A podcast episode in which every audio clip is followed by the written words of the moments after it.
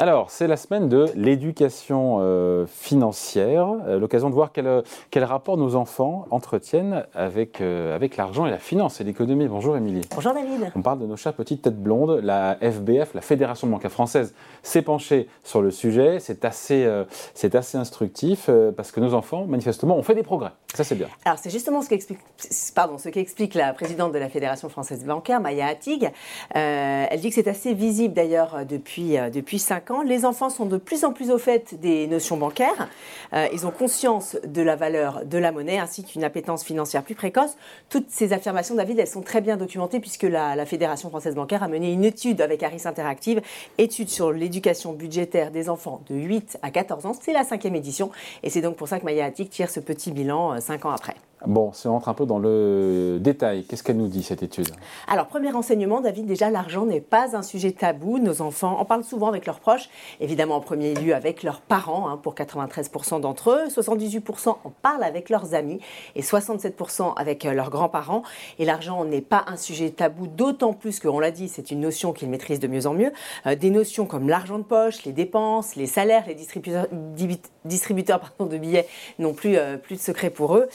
Seuls 48% des enfants ont besoin qu'on leur explique comment fonctionne un compte bancaire. C'est 9 points de moins euh, qu'en 2019. À noter quand même qu'ils sont 69% à ne pas savoir ce que sont les NFT et 68% ont du mal à, comprendre la bourse et les, et les actions. Oui, c'est un peu normal aussi. Euh, en même temps, s'ils sont familiers un petit peu avec ces notions, euh, c'est parce qu'ils ont de l'argent de poche. et prendre à gérer son argent, son budget, quand on a 8 ans, 10 ans, 12 ans, ben on imagine que c'est assez formateur. Hein. Alors, il faut quand même noter que la proportion euh, d'enfants qui reçoivent de l'argent de poche n'a pas beaucoup évolué hein, depuis 5 euh, ans. Ils sont euh, moins de la moitié, 46% des 8-14 ans, à en recevoir régulièrement. Alors, en général, ça arrive au moment de l'entrée au collège, hein, en 6e, puisque c'est une période charnière qui correspond à un début d'autonomie financière des jeunes. Alors, justement, comment est-ce qu'ils le dépensent, cet argent de poche? Eh bien, selon l'étude, en moyenne, ils réalisent deux achats par mois. Alors, dans le détail, 37% vont s'offrir des bonbons, 33% des jouets, 31% des jeux vidéo, 30% des livres et 29% des vêtements. Voilà, des baskets. Des bokeh. Entre autres. Bon, euh, c'est l'époque qui veut ça, évidemment. On imagine qu'aujourd'hui, euh, Internet euh, prend une grande place, c'est normal aussi euh, dans la tête des enfants Alors figurez-vous que 55% des 8-10 ans, donc très jeunes, euh, ont déjà fait des achats sur Internet. Et tenez-vous bien, 12% l'ont fait sans l'autorisation euh, de leurs parents, sans prévenir leurs parents. du coup, ils sont confrontés de plus en plus jeunes à des, à des arnaques, à des phénomènes d'escroquerie. Ils sont 40% à déclarer en avoir déjà subi une. Un bon tiers a même déjà reçu un message de tentative d'escroquerie via Internet ou, les réseaux sociaux ou, ou, par SMS. Bon, il n'y a plus qu'à installer, Émilie. Effectivement. Euh, un bon contrôle parental, évidemment, même si ce n'est pas gratuit. Euh, il y a un sujet dont on parle beaucoup, évidemment, depuis maintenant plusieurs mois, c'est l'inflation. Oui, c'est un, c'est un sujet qui, leur parle. Hein. L'immense majorité, 92%, on a déjà entendu parler via leurs parents.